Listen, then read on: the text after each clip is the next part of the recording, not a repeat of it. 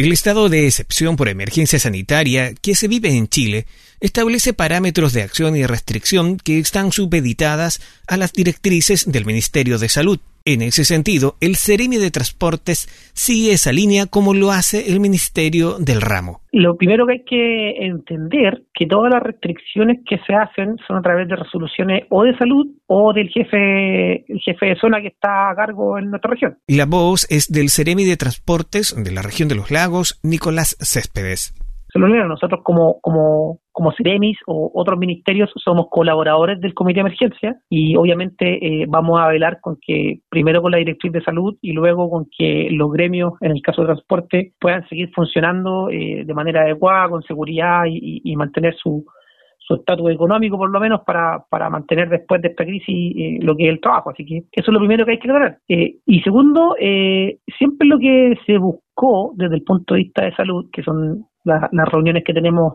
entre Ceremis, eh, es la seguridad del chofer. Y eso eh, es difícil de entender eh, porque por dos formas. Primero, eh, antes que, que, existiera el tema de la mascarilla obligatoria, esta resolución de la, de la prohibición de tener más de dos pasajeros surgió efectivamente por eso, porque no había una seguridad de que ni los pasajeros ni el chofer ocuparan una mascarilla. Por tanto, hay que pensar que el chofer se encuentra generalmente 10 horas por lo menos, eh, entre 8 y 10 horas arriba del volante. Eh, y la cantidad de personas que sube y baja es tal que el porcentaje, la probabilidad de contagio del chofer es altísima. Eh, eh, de ahí partió todo esto y por eso el asiento delantero, ¿ah? eh, tenéis que pensar en el, aspecto de estar sin mascarilla, es bastante, bastante peligroso para el chofer. ¿Y qué pasa si el chofer se enferma, si le da COVID o se infecta? Eh, hay que hacerle trazabilidad al chofer y lo más probable es que haya estado en el terminal con sus compañeros de trabajo y eso significa prácticamente cerrar una línea completa colectiva. Por eso la resolución lo que apuntaba era primero a proteger al chofer. Así que esa es como la razón, la razón misma de por qué eh, prohibir este pasajero adelante. Ahora, el pasajero del medio atrás, en el caso de Osorno, específicamente era porque Osorno estaba en una condición mucho más complicada que el resto de la región. Por tanto, había que tomar medidas un poquito más restrictivas. Eh, pero justo cuando salió la resolución, al otro día, eh, a nivel nacional, se obligó a tener la mascarilla. Por tanto, ya eh, el tema del asiento adelante, por ejemplo, no es tan vital, porque si, el asiento, si todos van con mascarilla, ya la probabilidad también baja. Así que eso fue lo que le hicimos, le planteamos a la Seremi Salud, eh, y efectivamente llevamos ya dos días trabajando en la modificación de esa resolución, eh, y lo que estamos llegando a acuerdo ahora es que efectivamente se puedan llevar tres pasajeros, pero siempre el chofer va a tener que preocuparse de que eso sea distribuido de la mejor forma para que no estén aglomerados adentro del vehículo. Así que como para allá vamos, yo creo que entre hoy día y mañana va a estar lista la resolución. La responsabilidad por el uso y no uso de la mascarilla en el transporte público, ¿de quién es? ¿Del conductor o los pasajeros? Para todos.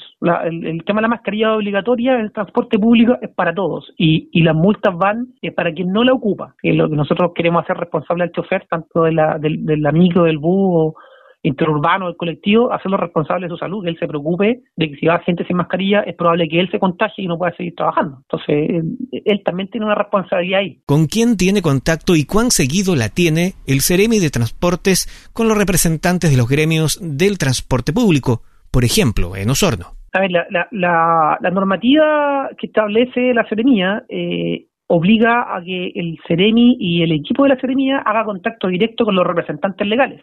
Nosotros lo que tenemos registrado en, nuestra unidad de registro y control son los representantes legales de las empresas, quienes obviamente representan a todos los que están dentro de un servicio, eh, y los vehículos. Por tanto, eh, nosotros siempre nos relacionamos primero con los representantes legales, que son los que engloban a toda esta gente, eh, y después con las personas que son dirigentes, porque hay varios dirigentes que tienen que ver con los conductores, hay otros que tienen que ver que son otro tipo de dirigencia que son en, en juntas de vecinos y cosas así, que nosotros también hablamos con ellos, eh, pero por normativa directa, nosotros hablamos directamente con los representantes legales. ¿Por qué?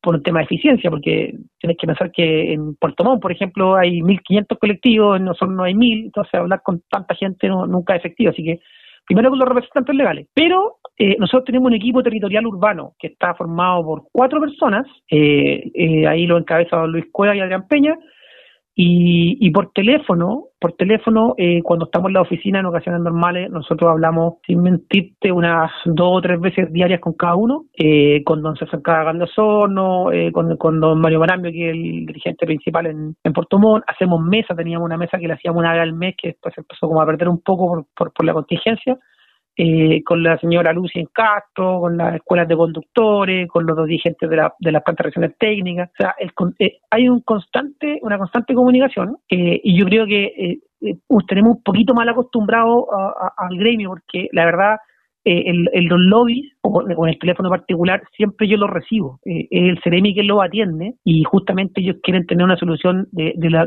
de la autoridad máxima de la cartera de la región. Por tanto, para ellos es importante comunicarse con el CEREMI de manera directa. Eh, se entiende que bajo esta situación, trabajando con, haciendo teletrabajo, ocupando el teléfono todo el día para poder coordinar cosas y reuniones, eh, yo no lo puedo atender de manera directa, así que yo llamo específicamente a algunos eh, y el equipo se, se, se hace cargo de hablar con ellos todos los días.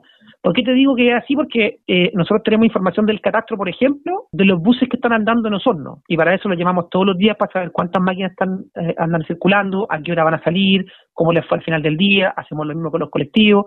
Así que tenemos contacto constante con los 424 servicios que tenemos subsidiados, con la gente de los perímetros de Quillón, de Castro. Entonces, eh, si alguna vez no atendemos algún dirigente, eh, debe ser porque el dirigente no es un representante eh, legal de la empresa o el dirigente es, un, es una parte descolgada de algo que no está reconocido como, como, como institución misma, digamos. Eh, pero aún así, eh, siempre, estamos, siempre estamos en contacto. Aunque encerrados, el tiempo pasa con o sin nosotros.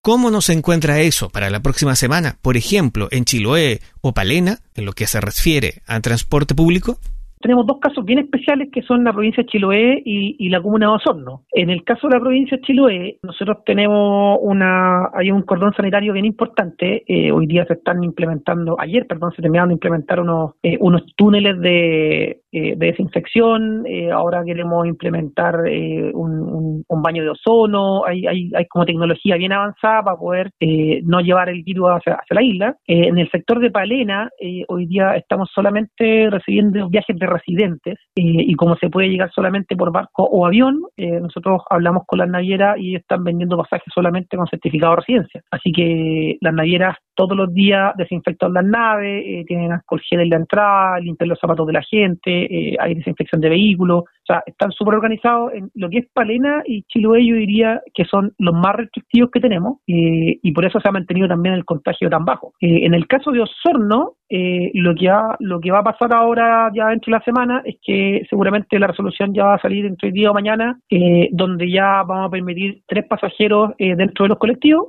y se va a quitar la restricción eh, de la mitad de la capacidad de los vehículos. Hasta hoy día existe esa restricción de la mitad de la capacidad de los vehículos y se elimina porque, por ejemplo, en el caso de los buses interurbanos que vienen de Santiago, eh, hasta hace una semana atrás no teníamos la aduana. Hoy día tenemos aduana sanitaria en los terminales de buses. Por tanto, la gente que se sube en Santiago a un bus interurbano es revisada antes de subirse al bus. Se le mide la temperatura, eh, se le ve toda la documentación, esa persona sube al bus revisada y además arriba del bus tiene que ocupar mascarilla. Por tanto, cuando llega a Puerto Montt y se baja en el terminal de Puerto Montt, también hay aduana en Puerto Montt. Entonces esas personas están más que revisadas, así que ya no sería necesario limitar la capacidad de un bus interurbano a la mitad. Eh, así que eso también también se está se está eliminando en la resolución nueva. Así que la semana que viene vamos a tener no restricción de capacidad de vehículos sentados, no se puede llevar gente de pie, y vamos a tener eh, los colectivos con un máximo de tres pasajeros, que es como, como lo decía el gremio. Osorno sigue en cuarentena hasta el próximo 16 de abril, en la ciudad que por lo general concentra los viajes de la mayoría de las comunas que forman la provincia.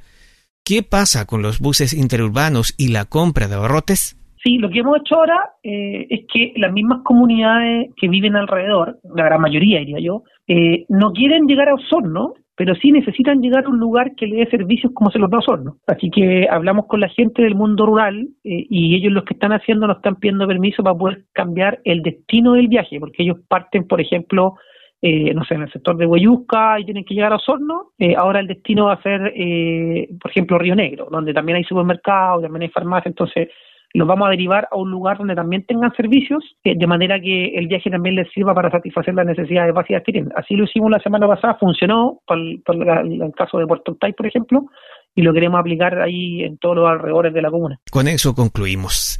Era un contacto con el Ceremi de Transportes de la región de los lagos, Nicolás Céspedes. Esperamos que la información te haya sido útil y si es así, compártela. Ayúdanos a informar.